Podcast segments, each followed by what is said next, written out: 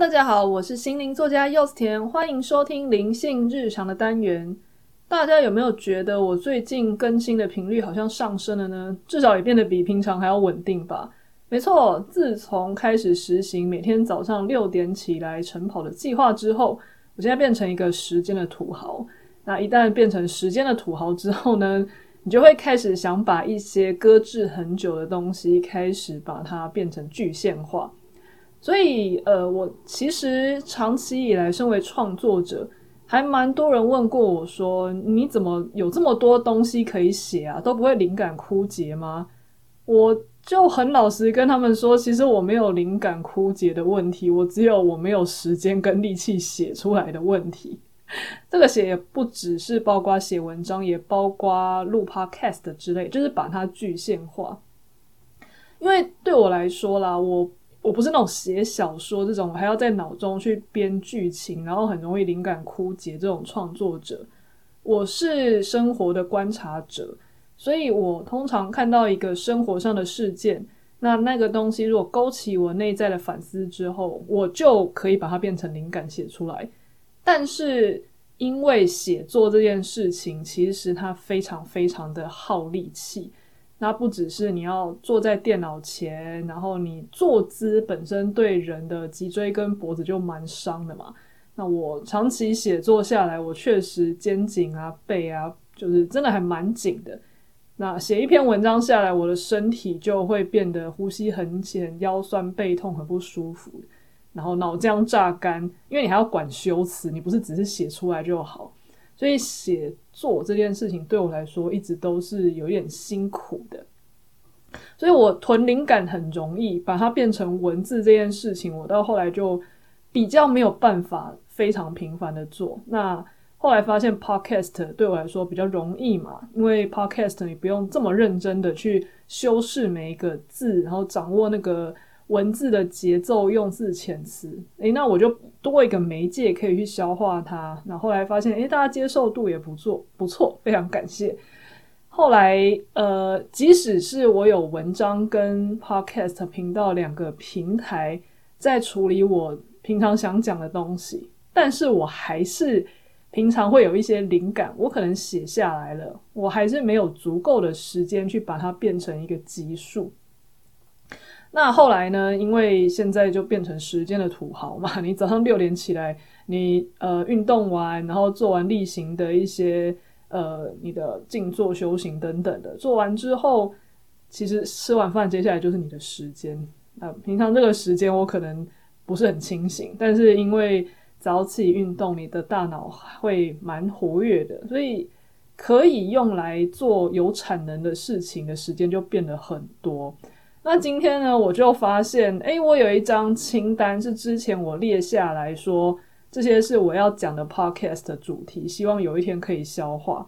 但是大家知道吗？其实囤灵感这件事情对于创作者来说是很危险的。首先，囤灵感，你当时写下来的东西，你可能过了一个礼拜之后，你就不知道你那个灵感的那些关键字到底在写什么。因为你当下写下来的时候都很澎湃，你会觉得哦，我这样子写写，我到时候只要提醒我一下就好。但通常啦，你到后来再去看那个东西，你会觉得哦，所以呢，你到底想要讲什么？对，你就让它流走了，这样非常的可惜。再来就是，其实创作这件事情很需要一股冲动，所以你当下虽然很有感觉的把它写下来。但是你没有掌握那个冲动，去把它变成文字或是录音的话，你就非常有可能去，呃，让这个冲动就这样消失于无形，导致你可能过了十天半个月之后，你想要从中间提取灵感开始做，你就会觉得很无聊，你会觉得你没有那个冲动之下，你只是想要把你写下来的东西再讲一次，就会变成你现在写功课，就很无趣。所以，为了避免这件事情发生，我在我发现这一张以前囤下来的 podcast 灵感清单之后，我就决定好，那我要一口气把这一些灵感录下来。每一集可能不用很长，没关系，但我要把它们全部清光光。这样子的话，我就不会再有囤灵感，然后后来没有消化的问题了。这样心理压力很大。再加上我月底，我这个月底要去日本玩，那。在这个过程中呢，我就比较不会拖欠一些进度，因为我就有稿子可以用的，这一些 podcast 就变成我的存档。好，那我接下来要讲的第一个话题呢，是我很久没有聊的感情。对，不知道是不是现在已经年满三十六，发现我早年就是还写了蛮多的感情文章，真的幸好那个年纪有写。因为那个年纪，可能二十几岁的时候，都还对于感情啊、爱情这件事情充满了兴趣跟探索。但呃，当时写那些东西是真的很有热情在写。但是到现在这个年纪，我会觉得人生有趣的东西非常多啊，为什么要一直拘泥在感情这件事情上呢？对，完全就好像换了一个人格一样。好，所以后来就比较没有再讲那么多感情的东西，纯粹是因为。年纪到了，那后来我讲的东西比较偏一些生活感啊，或者是偏更多的一些内在觉察，甚至金钱这类的议题，都是我现在有兴趣的。那为什么会忽然想要讲到感情呢？是因为啊，毕竟我在做心灵问路的时候，案主都还是常常在问感情嘛，所以我对于这些问题都还算是蛮熟悉的。那通常有时候遇到案主，他们会问我一种问题，就是，哎，柚子啊，我觉得，嗯，好像跟我自己的伴侣在相处的时候，有一点没话聊，我们是不是要去找什么共同兴趣之类的？那在他们心中，他们觉得感情就是好像要很一来一往，就是你们他们要一起能够去做一些有趣的事情啊，又或者是他们要有话聊啊。要不然就是他们好像黏在一起的时候，就好像呃只有彼此这样子。那呃，我不会说这样子的期待有问题，因为毕竟即使现在我已经对于感情的议题不像以前有这么高的兴趣的人，我还是觉得不太喜欢那种嗯纯粹的老夫老妻，然后彼此已经像室友啊、家人这样子的感情生活。我觉得双呃双方毕竟都还是透过选择跟嗯一开始彼此是有喜欢，然后是有依恋种种原因选择跟对方在一起的。那如果到后来变成两个人就只是因为一起生活比较方便，所以就只是持续在一起，甚至到结婚，那我觉得人生其实也蛮没意思的。我没有说这样不好哦，我只是觉得。呃，其实这样子蛮没意思的，而且我很讨厌无聊，我也不喜欢这种变成无聊的感情。但是，就算有这样子的期待，难道真的只能追求一种感情，叫做彼此见面的时候很甜蜜，然后永远有聊不完的话，然后你到最后都不能有嗯一种相处进入平淡的时期，然后一旦进入平淡的时期，就叫做无趣了吗？我上上次在某一间咖啡厅看到一个情景，倒是让我有其他不同的想法。先说一下我当时经历的情况好了。那一天是我一个人去某一间呃，据说还蛮有名、餐点很特别的咖啡厅去吃下午茶。我那时候走到咖啡厅去坐下来的时候呢，呃，过没多久，因为那个用餐时间的人比较多，所以当时他是把我嗯放在一个比较大，就是好像有八人座还是六人座那种大桌子。他就说，等一下如果有其他新进来的客人，可能要就是麻烦我跟他们一起坐。那我说好，没有关系，因为毕竟我没有定位嘛，有位置已经不错了。那过一阵子呢，没多久，等我的餐点已经上来，我正在吃得很开心的时候。就进来一对情侣，那那对情侣就被店家放到跟我同一张桌子，所以我可以很近距距离的去观察他们的互动。那一对情侣进来之后，我就看到他们坐在我旁边，然后很自然的就是，呃，店家就把 menu 就放到他们面前嘛，就让他们选。那这个时候呢，他们的互动是这个样子的，女生很兴致勃勃的在看着这个 menu。因为他对这家店看起来显然比较有兴趣，所以他就兴致勃勃的，就是翻啊，然后想说啊，我要这个套餐，然后搭这个，然后再加什么东西。那对面那个男生呢？那个男生就是在看他的手机。如果是以前的我啊，在看到他们这样的处境，我心里可能就会冒起一句就是不太舒服的一些，嗯，怎么讲，murmur，就是心里一定会想说，哎，你看男生就只是在那边划手机啊，这些事情都是女生在做啊。好，那但是当下我在看到这个情景的时候，虽然我对于怎么好像都是女生一头热在选餐点，然后男生在那边划手机，但下一幕我却看到一个还蛮有意思的画面，就是那个女生在跟这个男生说。你看，你看，那我们就点这个和那个，再加那个好了。结果我发现那个男生呢，没有如一般我看到的这种，就是低低头滑手机，没有想要参与的那个样子。他不是那样，他就放下手机，然后很认真的在听这个女生跟他说要点什么，然后他也就很欣然的说：“哦，好啊，我觉得这样不错，OK。”然后结果他们女生就去点餐了。那接下来他们再回到原本的位置上，餐点还没有来嘛？我就看他们是呃各自就拿起各自的手机，然后再各自看着可能自己的社交软体，又或者是在做自己的事。过一阵子，他们要的餐点就上桌了。上桌的时候，女生呢就很开心的就拿起那个手机，就开始去照相机先吃，就是先。摆了很多角度，然后把那个餐点拍得很漂亮。那这个时候男生在做什么呢？男生其实就他那时候没有在玩手机，他就是呃微笑着，然后在看着那个女生在拍照，然后有点像是很和颜悦色的，但是也没有要催他说拍快点啊，东西要融化了。然后好像也没有那种你们女生怎么这样，也没有那种表情。他就是心平气和，甚至不失愉快的在看着女生在拍这个照片。最后拍完之后，他们就那个女生也很开心的就把餐点推到中间说：“OK，来一起吃吧。”好，然后他们就放下手机，然后一一起去享受这一顿比较特殊的这个下午茶。因为我看到这个过程的时候，我觉得那一对情侣的相处好像跟我原本以为的有一点点不一样。我就在想，到底是哪里不一样？好，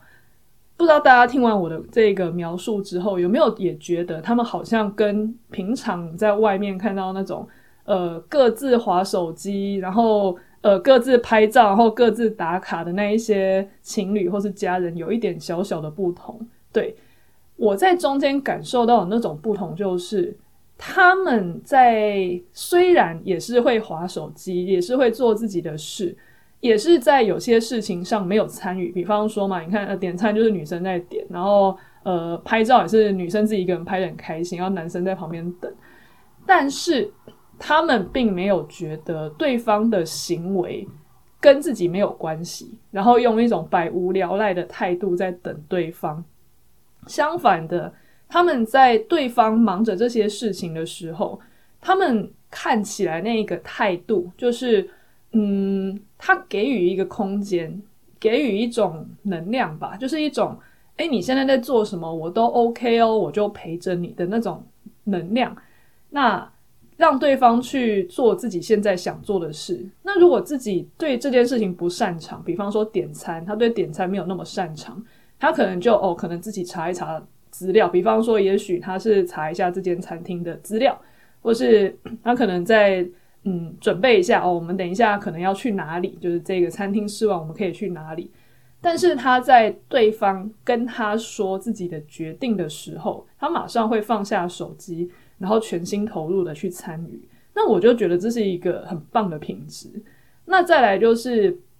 嗯，对方如果在做的事情是你没有百分之百有兴趣的，但是也不会马上投，嗯，逃到自其他的事情去分心。而是他有可能就在旁边去呃观赏着，然后享受着对方的一举一动，然后觉得没有参与也没有关系啊。但是我能够在旁边去嗯给予一个能量场，然后去看你做，我也觉得这样很棒。那就像那个女生她在拍照的时候，我真的有遇过很多。不管是情侣还是朋友还是家人，他如果觉得对方在做这些东西很无聊，真的就会拿起手机开始玩，或是很不耐烦的催促说：“你可以快一点吗？”之类的。那但是他们的互动让我感觉到，什么叫做嗯，就算对方现在在做的事情你没有兴趣，或是你没有那么呃热衷这件事情，但是陪伴本身就是一种品质。好，他们的故事这一个画面让我有什么样的体悟呢？我看到这一幕的时候，我其实心里就在想说，有没有可能很多人啊，一直都在执着在追求彼此要有很多的共通点，或是我们一定要一起做些什么才叫感情好？比方说好了，嗯，就一定要一起去看个电影啊，或是我们一定要一起去爬个山啊，或是我们要培养一个共同的兴趣啊，等等的。其实这些方法也没有不对。那确实有共同的兴趣或一起做一件事情，它对于感情的培养也的确是有一些帮助的。可是我在思考一件事情，其实会想要透过两个人努力一起去做一件事情，其实是不是最终想要追求的就是某种我跟你在一起的陪伴呢？那如果两个人真的硬是一起去看电影，硬是要凑时间一起去吃饭，硬是要呃抽时间一起去爬山，但是其实双方都没有真正想要创造这一种陪伴的品质的话，那说穿了就只是一起去做同一件事情的朋友而已。在那件事情结束之后，双方的相处品质可能会因为有共同的话题而提升一点点，但是那种。寂寞感，我觉得要消除，其实可能也不是这么容易的。但是相对的，如果我们意识到真正的本质是我想要那种你在我身边，然后你是全新的、开放的一个能量场，在接受我做这件事，那我同时我也给你一个这样子舒服、安全的能量场，让你去做想做的事情。在那样子的能量场之下。你就算只是在划手机，你也感受得到我的陪伴，而你也同样给我一个能量场，是你不是逃避到你的手机里面，而是你随时愿意回应我的召唤。那彼此都用这样子相融的能量场在相处的时候，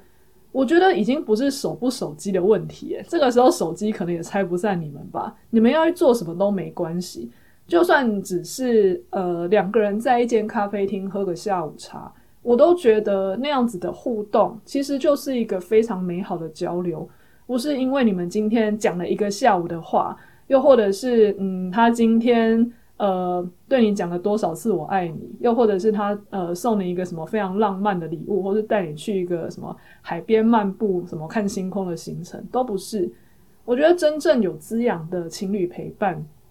最后都要回归的是。你愿不愿意练习去开放那个陪伴的能量场给对方？那对方是不是也有意愿去开放这样的能量场去陪伴你？那我觉得这样子的相处是非常有质感的，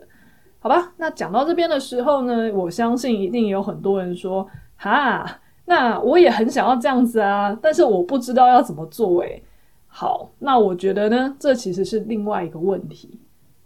我们通常没有办法去勉强别人，硬是要创造这些品质。但是至少我们先能问自己说：那我能够做什么练习来做到这种品质？一旦你有办法处于这种品质之后，你才比较有可能去共振对方出现这样子的频率。那大家可能会问说：你怎么知道我没有做到？搞不好是他没有做到啊？诶，其实不太可能，因为通常。这个东西是你如果自己在做到的情况下，通常不会很纠结对方有没有做到。好，这个比喻很奇妙，但是我试着去用一个形容给你听听看。这个能量状态有一点像是你今天是一个父母，然后你在旁边去看着你的小孩，他可能在那边玩沙啊，他在那边画画啊。又或者是他在呃看着一个嗯小东西，然后在那边拨弄自得其乐的时候，这个妈妈其实就是用这种充满着呃一种舒适的、开放的，你想做什么，我都在旁边和颜悦色的去欣赏这种接纳能量场，在看自己的小孩，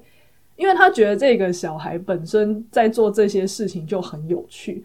但是你说这个小孩有。用这种很很相同，这种很宽阔，然后妈妈做什么事情她都包容的能量场去对应妈妈嘛？其实好像也不一定，因为还那么小。但是当一个妈妈能够开放这样子的心态，就在旁边如实的去看着自己的小孩做什么事情，她都接受。那甚至她觉得，诶，现在可以去互动一下，她才跳下去互动。那她觉得我也没有一定要一直跟小孩讲话，她就在旁边很温柔的、很投入的看。那其实这本身就是一种很有质感的陪伴。